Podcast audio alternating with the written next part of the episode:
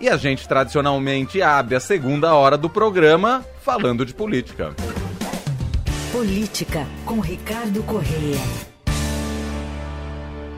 Coordenador de política do Estadão aqui em São Paulo, participa com a gente às terças e quintas, ao vivo aqui do fim de tarde. Oi, Ricardo, seja bem-vindo. Olá, Emanuel, Leandro, um prazer mais uma vez com vocês. Olá. Bom, uh, claro que o noticiário está muito tomado pelas notícias envolvendo os rumos da guerra lá no Oriente Médio, mas tem uma notícia nesse dia de hoje que é um tanto impactante, né? Pode às vezes passar um pouco desapercebida, é muito impactante. É quase inacreditável. E quero te ouvir o que está por trás disso, Ricardo. Eu digo que está por trás porque aparentemente o destino disso é inconstitucionalidade, mas leio aqui a, objetivamente a notícia, a comissão da Câmara dos Deputados, a comissão de Previdência, Assistência Social, Infância, Adolescência e Família da Câmara dos Deputados aprovou por 12 votos a 5 um projeto de lei que proíbe o casamento homoafetivo.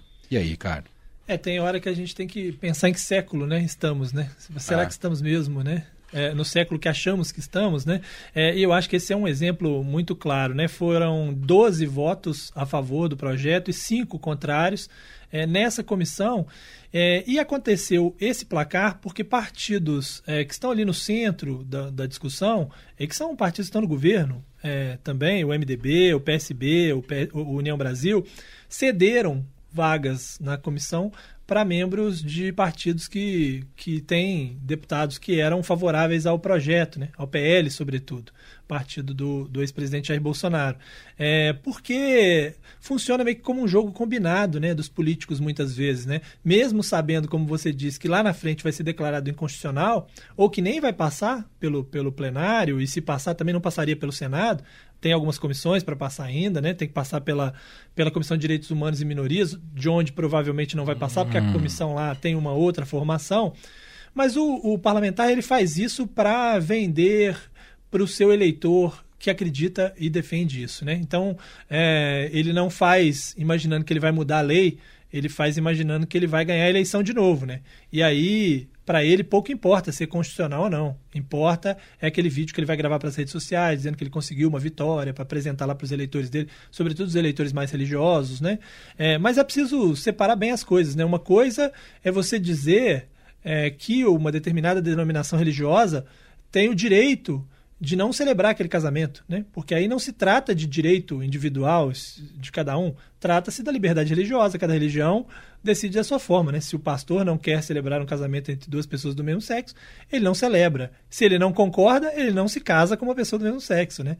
É, agora, é, para direito civil, que é o que nós estamos discutindo, né? É, que é outra esfera. É né? outra esfera completamente uhum. diferente. É, não, não faz nenhum sentido você discutir isso do ponto de vista religioso, né? Essa é uma discussão do ponto de vista de direitos individuais. A pessoa tem o direito de é, se casar com quem ela bem entender. Né? E é isso que o Supremo Tribunal Federal entendeu em 2011, ao, ao considerar é, que ele estava equiparando é, os casamentos de pessoas do mesmo sexo aos casamento, ao casamento de pessoas de sexos diferentes. Né? Porque ele diz que a Constituição não poderia entrar nessa esfera de é, proibir uma pessoa de, de, né, de decidir com quem ela quer se relacionar. Né?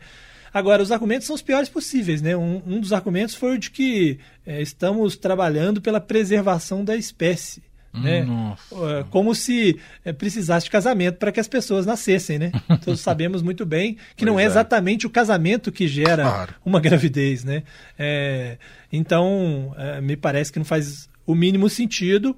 É, como eu disse, foi 12 a 5, só votaram contrariamente é, o PT, o PSOL e uma deputada do PSD.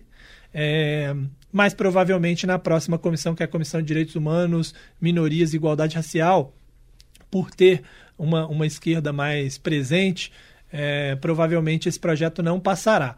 É, é bom lembrar que há algum tempo a, a Comissão de Direitos Humanos, é, ela sempre foi uma, uma comissão que tinha é, deputados de esquerda, eles em determinado momento consideraram que ela não era importante naquele momento, e aí vocês vão lembrar bem, houve uma, uma, uma entrada de, de deputados mais à direita nessa comissão, foi quando o Marco Feliciano foi eleito presidente, aquilo ali serviu como uma lição para os deputados da esquerda, e a partir de então eles voltaram a colocar a Comissão de Direitos Humanos como uma das prioridades na hora de escolher as comissões, ainda que ela não seja a comissão mais importante do ponto de vista de poder ali dentro do parlamento, como a CCJ, a Comissão de Orçamento e outras uh, comissões. Né? Então, por isso que esse projeto não vai passar, não vai adiante, e mesmo que passasse na Câmara, não passaria no Senado, porque o Senado está bem menos.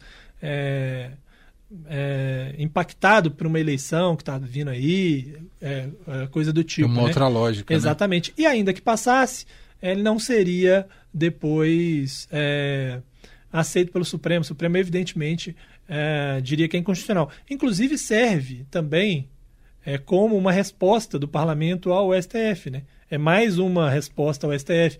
Durante as discussões, eles inclusive colocaram lá no texto de que você não pode fazer uma, uma, uma interpretação é, por analogia, que é uma maneira de dizer para o Supremo, falar, ó, você não pode vir, fazer uma interpretação como você fez em 2011, é, porque ela tem que ser expressa. Né? E não existe isso, né? você não pode ter limites para uma declaração de inconstitucionalidade, por exemplo.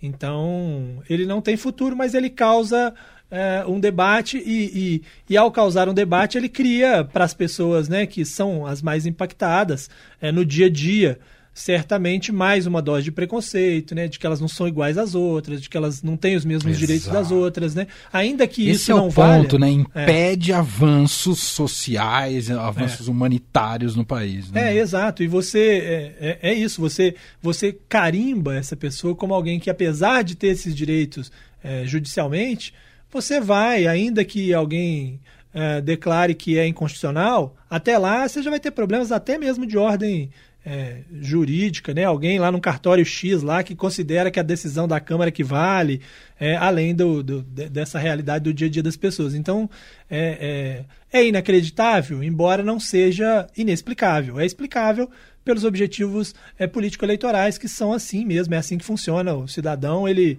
ele exerce o seu mandato pensando naqueles que vão votar nele é, e não exatamente naquilo que o país precisa de mais importante. Né? E demonstra também, Ricardo, a força da. que é uma base que vem crescendo né, ao longo do, das legislaturas no nosso Congresso, da, da base evangélica dentro do, do Congresso Nacional. Basta ver que muitas dessas vagas que você citou foram cedidas inclusive para pastores. Isso. Leio aqui que o PSB, que é o partido do vice-presidente Geraldo Alckmin, deu a sua única vaga na comissão ao pastor Sargento Isidório, que é do Avante é. da Bahia.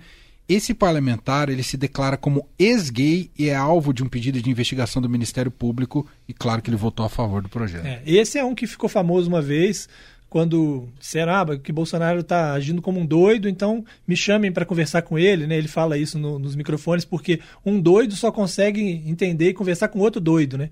Ele se referindo a ele próprio, Sargento Isidoro, recentemente ele teve uma polêmica muito grande aí também com as, com as declarações que ele deu nessa discussão específica. É, e agora chama a atenção porque o, o relator do projeto, que fez. Porque é bom dizer que esse projeto, na verdade, ele era o contrário. Né? Esse projeto foi apresentado pelo Clodovil Hernandes em 2007 para.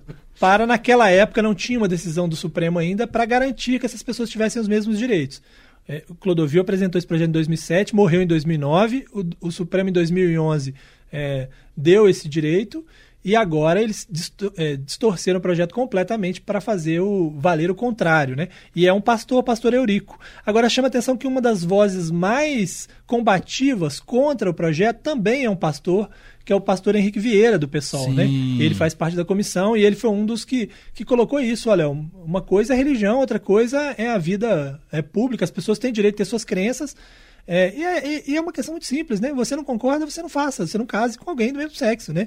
o que, que, você tem a ver com isso se, se, o seu vizinho resolveu fazer isso, né? Me parece muito óbvio, muito lógico, né? Mas, e provavelmente até para essas pessoas, é, é, óbvio também, mas é porque a lógica não é do óbvio, mas é do que dá votos. É, mas de fato é um, é um, é um, é um reflexo do, do nosso parlamento que vai virando um parlamento de nichos, né? Você tem, você não tem ali representantes do Brasil, você tem ali representantes da bancada religiosa, da bancada do agro, da bancada da bala, né? Da bancada Sim. dos sindicatos. Entendi. Cada um está cuidando do seu. Então, é o, o cara do sindicato quer que quer que volte o imposto sindical. O cara da igreja não quer que passe pautas progressistas. O cara do, do, do agro não quer que vete os agrotóxicos.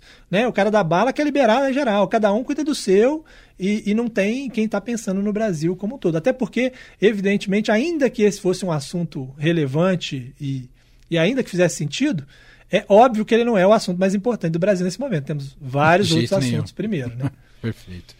Muito bem. Só antes da gente fechar, uh, muito em breve está acabando o prazo aí para o presidente Lula em relação ao vetar ou não uh, o projeto do marco temporal que voltou a ser aprovado pelo Isso. Congresso. E aí, qual que vai ser a solução que o Lula vai dar, Ricardo? Bom, a Advocacia Geral da União vai recomendar que ele vete o projeto, pelo menos um trecho, esse trecho que é, fala especificamente da questão do marco temporal para as terras indígenas. É, esse projeto foi, foi aprovado é, no final de setembro, 27 de setembro, é, e o presidente tem 15 dias para vetar ou, ou sancionar, né? Uhum. É, e provavelmente ele vai vetar é, porque se ele não fala nada, nem veto nem sanciono, é sanção tácita. Então é como se ele estivesse concordando com o projeto. E muito provavelmente vai vetar mesmo, e já num jogo combinado com os parlamentares, porque é, aí vai o mesmo raciocínio. Ele sabe que esse veto vai ser derrubado, né? Ele vai comprar uma briga entre aspas, porque já está já tá, já tá dado ali na política que não teria como o governo ser favorável, né? Ia, ia destruir todo um discurso né, de governo. Então já é um, um jogo combinado. Você chega para o Congresso e fala assim: olha, eu entendo, vocês aprovaram, você viu que eu não atrapalhei, o governo não dificultou, deixou o negócio avançar, porque o governo tem muita força. Se ele claro. quisesse escolher que esse assunto não passa, ele não passava. Eu deixei passar. Agora eu tenho que vetar porque vai ficar ruim para volta para vocês. E aí vocês aprovam e fica bem para todo mundo. Vocês que estão querendo aprovar e vão sair bem como quem derrubou e eu como alguém que foi derrotado na história, mas não concordo, e assim vai ser. E, evidentemente, em sendo vetado, rejeitado o veto e o marco temporal voltar a valer, ele vai ser judicializado, como o governo Sim. também já espera, e lá na frente o Supremo provavelmente vai dizer que ele é inconstitucional de novo. Agora, o argumento do governo, que vai ser passado pela Advocacia Geral da União, é exatamente esse.